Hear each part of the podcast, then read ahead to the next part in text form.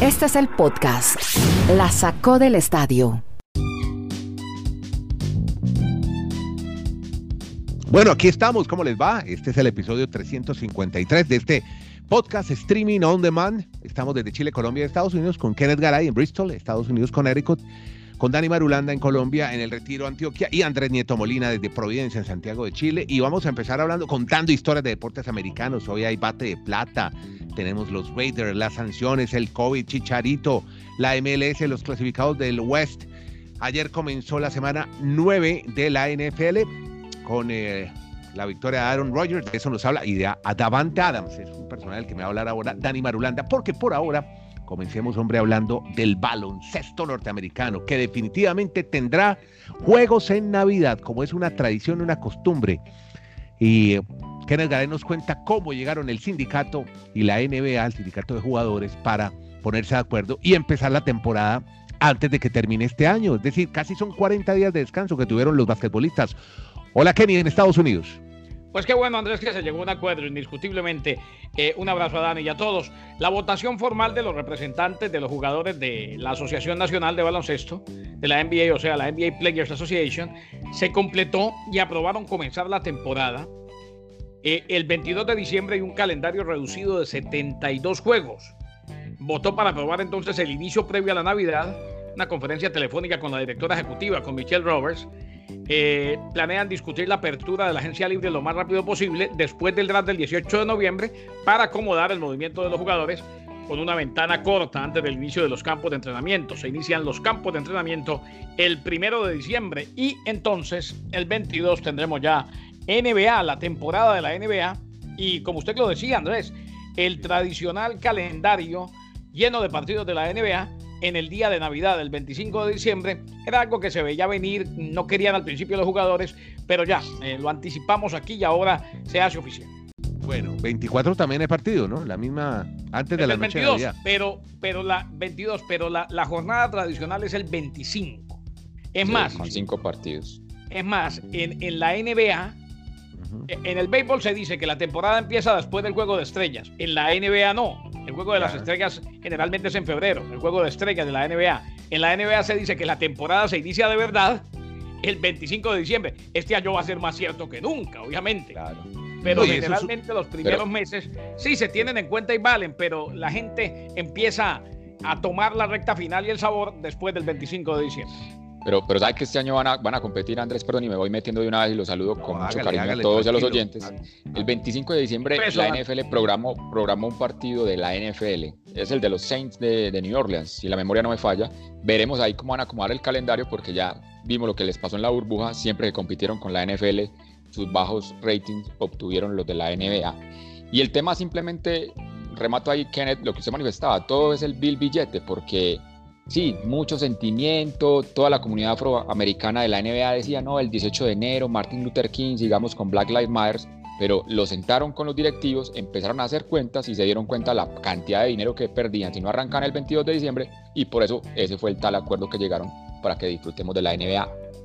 En un periodo de 71 días, Kenneth Andrés, esto es un registro histórico en las grandes ligas de Estados Unidos el fin de una temporada y el inicio de la otra, solo 71 días. Es lo más corto en la historia de la finalización y el arranque de una temporada de las más importantes de Estados Unidos.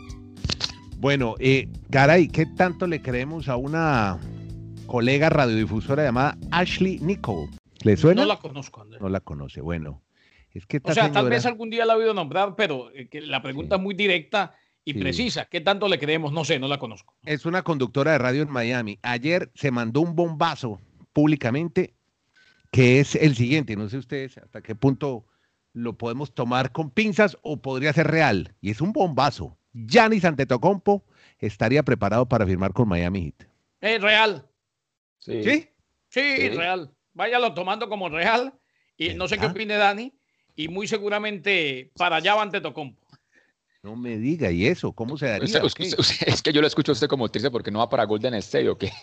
No, sí, no, no, no, no, pues, no, no, a mí me gusta Miami Heat también, ¿cierto? No, no, no, los dos equipos, pero es que hay que mirar el, sobre todo el tope, no, no hay un tope salarial, pero el tema de los impuestos que se pagan en la NBA para poder tener esas figuras y lo podían acomodar en Golden State o en el equipo de, Miami. Entonces, sí, no, no sería muy extraño que pueda llegar al Miami Heat.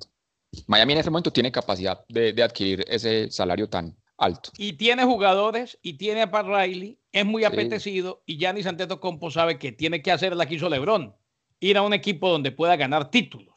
Bueno, ahí tiene pues pues me, llama la atención que sea ella, Ashley Nichols, la que haya dado la información, que no es una periodista propiamente de, de baloncesto, especializada en este tema, pero no sé por qué se mandó es con Ashley Nichols, me dice usted, ¿no? Sí. Eh, Ashley. Porque la especialista en baloncesto, una de las principales del país es Rachel Nichols, pero no, no es esa. Bueno, así que dejamos esa, bueno, lo, lo decimos hoy, ¿no? Así que pilas, ¿no? 6 de noviembre lo cuenta el podcast, la sacó el estadio confirmando una versión que llega con mucha fuerza desde el sur de la Florida.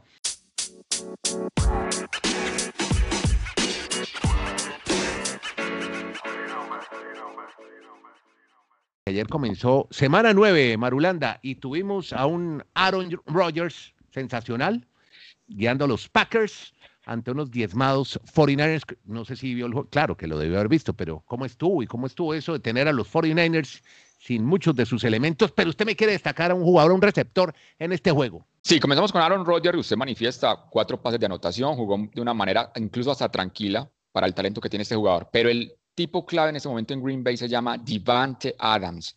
Y el tema estadístico para, para interpretar con Kenneth, normalmente no se entrega un MVP a un receptor, porque tendría que tener unas condiciones, unas características numéricas muy importantes para que sea elegido. Pero este año, este jugador está haciendo cosas que nunca antes en la historia de esa posición.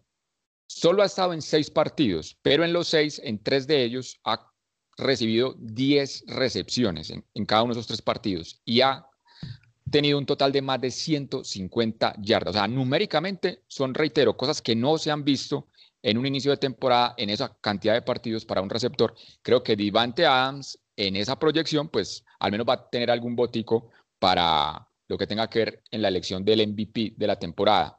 El máximo favorito sigue siendo Russell Wilson, el de Seahawks, que es sorprendente. Este jugador nunca en su carrera llegó en el 2012 a la NFL, ha recibido un voto para ser el MVP, pues este año para la mayoría, hasta lo que llevamos de, campaña, pues es el máximo favorito. Bueno, y nos vamos para Las Vegas porque allá se produjo en la NFL una multa muy grande, muy fuerte contra el equipo allá, el nuevo equipo, los Riders, en su estadio. ¿Qué fue lo que pasó, Garay?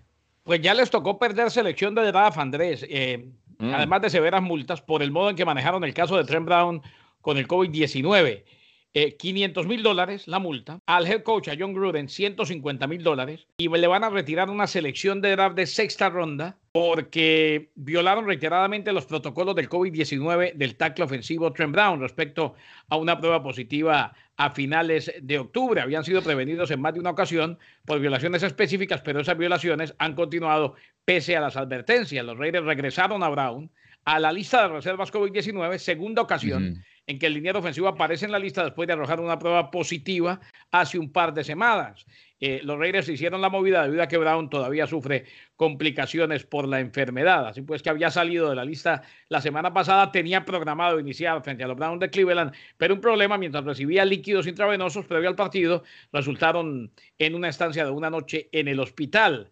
Eh, el motivo detrás de la severidad del castigo a los Raiders es la reincidencia, o sea, insisten los Raiders de Oakland en no seguir a rajatabla y como debe ser los protocolos del COVID-19. Qué bueno que se llevan a cabo, que se dan este tipo de castigos, porque es algo pues en lo que todos nos debemos responsabilizar. Caray, y caray, ahí sí les va a empezar a doler, porque es que perder una sexta ronda es empezar a perder el futuro del equipo. La gente dirá, no, pues que los lugares de sexta ronda no valen mucho la pena. Mm. Recuerden que en una de esas sextas rondas apareció una vez Tom Brady. En cambio, eso del dinero, pues para ellos simplemente es pagar la multa, pero cuando ya les empiezan a quitar draft, creo que ahora sí todos se van a poner la máscara y van a respetar todos los códigos y conductas del el protocolo de seguridad en la NFL. Le doy un dato de COVID que Andrés nos ha comentado toda la semana que cómo es el tema de la NCAA, el fútbol americano colegial. este año se han programado 308 juegos. De ellos se han suspendido o aplazado 44, todos por el tema de COVID en las universidades del fútbol americano de Estados Unidos. Es decir, un 14.2% de los partidos programados hasta el momento no se han podido disputar en el fútbol americano colegial. Cambio de liga, nos vamos ahora a MLB. Ayer por MLB Network se dieron a conocer, pasamos del guante de oro que salió, pasó de largo Colombia en este caso, al bate de plata, donde Marulanda, hay felicidad en Colombia por el bate de plata. ¿Por qué, hombre? Así es la vida. Todo el mundo, sobre todo en la costa caribe, estaba muy esperanzado y prácticamente ya lanzando voladores, como se dice acá en Colombia, que porque Urchela iba a ganar el guante de oro. Y este calladito, sin nadie decir nada, Donovan Solano es el segundo colombiano en ganar el bate de plata. El bate de plata, Andrés Kenneth, pues le recordamos a nuestros oyentes, es básicamente la actuación ofensiva de los mejores 11 jugadores, 9 jugadores perdón, en cada liga, o sea, por posición. Donovan Solano fue elegido el mejor segunda base a la hora ofensiva, o sea, a la hora de batear para los Giants de San Francisco. Y, eso, de que nadie dijo nada, Dani, me perdona, pero yo sí lo contradigo totalmente. Usted lo dijo. No lo dijo ayer, pero acuérdese, Andrés, que constantemente en la temporada, cada vez que lideraba en promedio de bateo Donovan, nos lo contaba Madulanda. Eh, lo que, ahí es donde uno ve la manera como un equipo tiene todas las luces y los otros no. Todo el mundo pendiente de Uchela porque era el tercera base de los Yankees por el, por el, guante de oro. Y vea, terminó Donovan, Donovan Solano con qué de plata. El tema es simple numéricamente. O sea, Donovan toda la temporada estuvo entre los cinco seis primeros bateadores de promedio de la Liga Nacional y por eso simplemente tiene que ser elegido y fue obviamente galardonado como bate de plata. A diferencia de lo de Urchela, que era un poco más subjetivo porque era analizar cómo era el trabajo defensivo y pues ahí analizaban errores y muchas situaciones y por eso fue más compleja esa selección. Sí, ahí están los números, los, números que a usted tanto le gusta al rey del dato. Pero mire, destaquemos más, más bates de plata, además de Garay. Esto es una ceremonia muy importante. Estamos premiando al ataque, porque ayer fue la defensiva. Pero vemos un tipo que se llama Mike Truth, que se ganó su octavo bate de plata, el de los Angels. No, fue sensacional. Cuatro peloteros de los Bravos de Atlanta, por ejemplo, encabezaron estos bates de plata. Lo de Mike Trout es de otro planeta.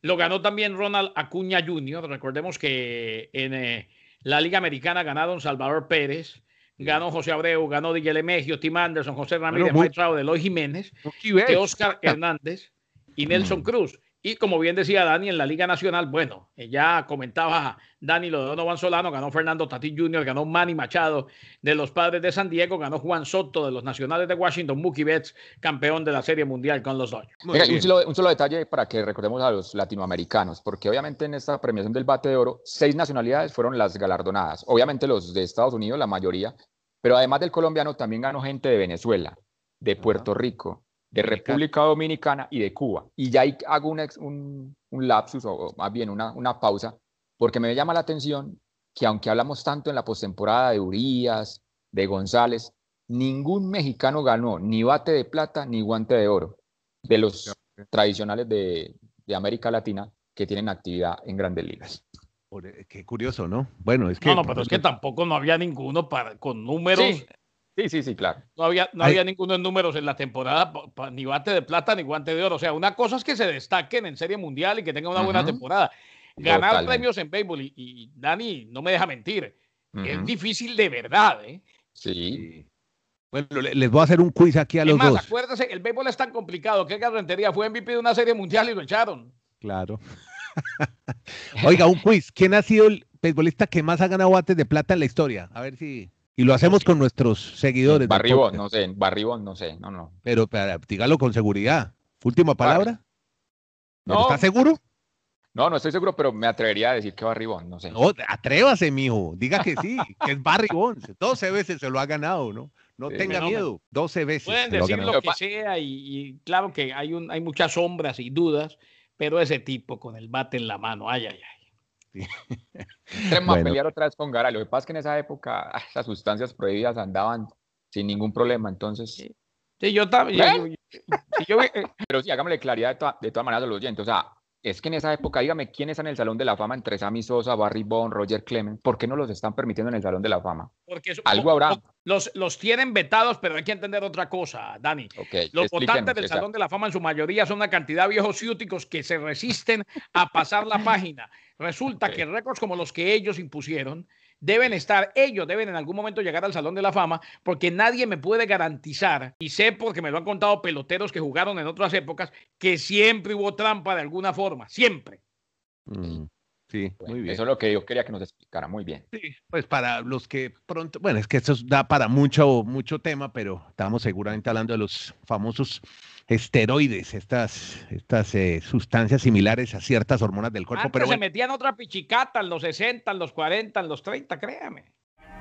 Podcast La Sacó del Estadio. En Twitter, arroba La Sacó Podcast.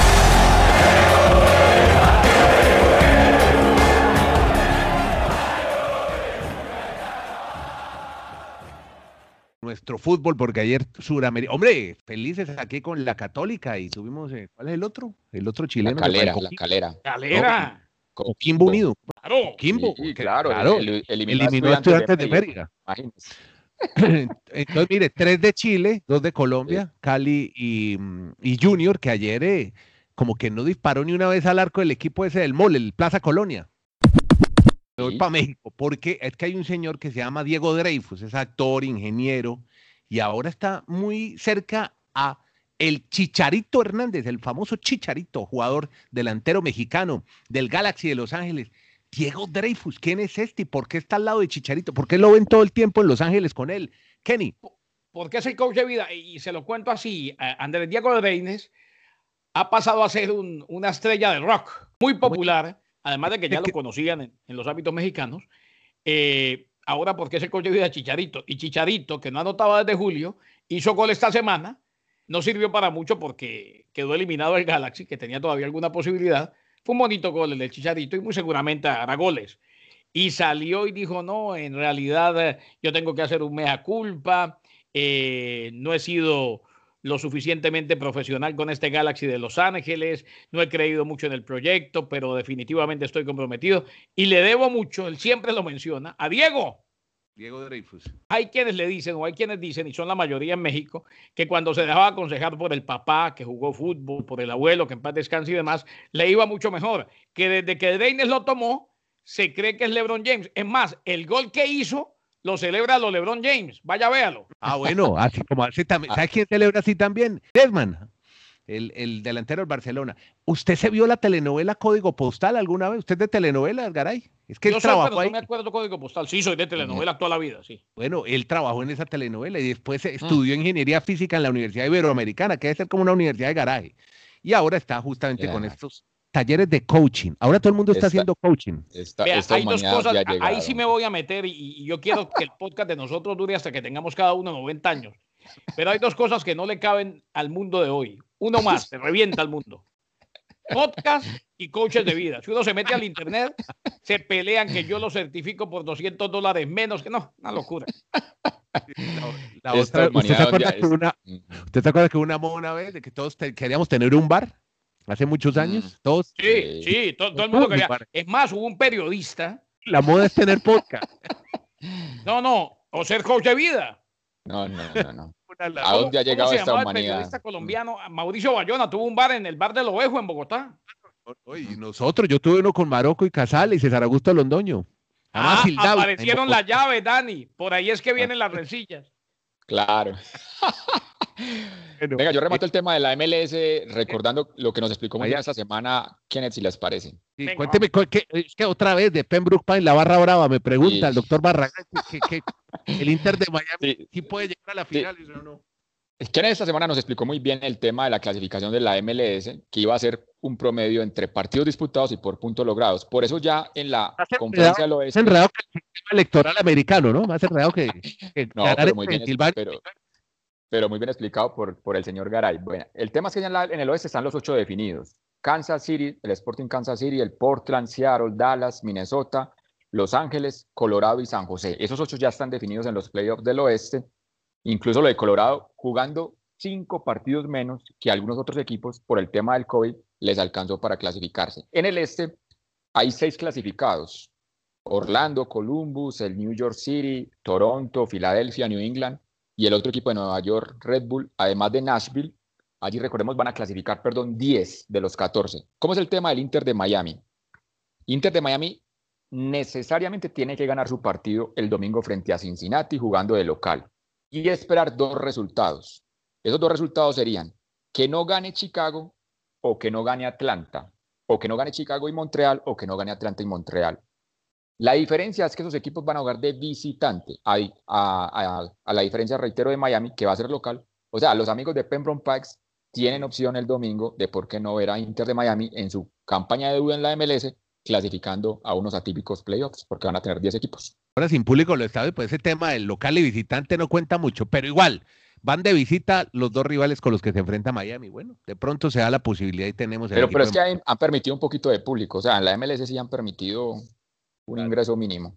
Entonces... Bueno, esperemos que tenga buena suerte el Inter de Miami este fin de semana. Listo, llegamos al cierre gracias a Kenny Garay en Bristol, Connecticut. Dani Marulanda, Andrés Nieto Molina, todos los días nos reunimos, charlamos un rato a través de esto que está de moda, ¿no? El podcast. Vamos a ver cuántos tienen podcast de aquí a dos años, ¿no? Eso es lo bueno, y ahí estaremos nosotros. Un abrazo. No, pero, pero los, los, los, podcasts son muy interesantes, pero lo del coach, Dios mío, la gente, o sea, la, la humanidad sí ha caído muy bajo para necesitar un coach para cualquier cosa. En fin. bueno, muy bien. te van a aburrir cuando diga, ay, esto el podcast no está dando plata ahora, ¿qué hacemos, hermano? No, no, hagamos otra vaina. Listo. Gracias a todos, que la pasen bien, que tengan un buen fin de semana y nos encontramos en el próximo episodio, que será después del eh, fin de semana de este domingo. Gracias a todos. Este es el podcast La Sacó del Estadio.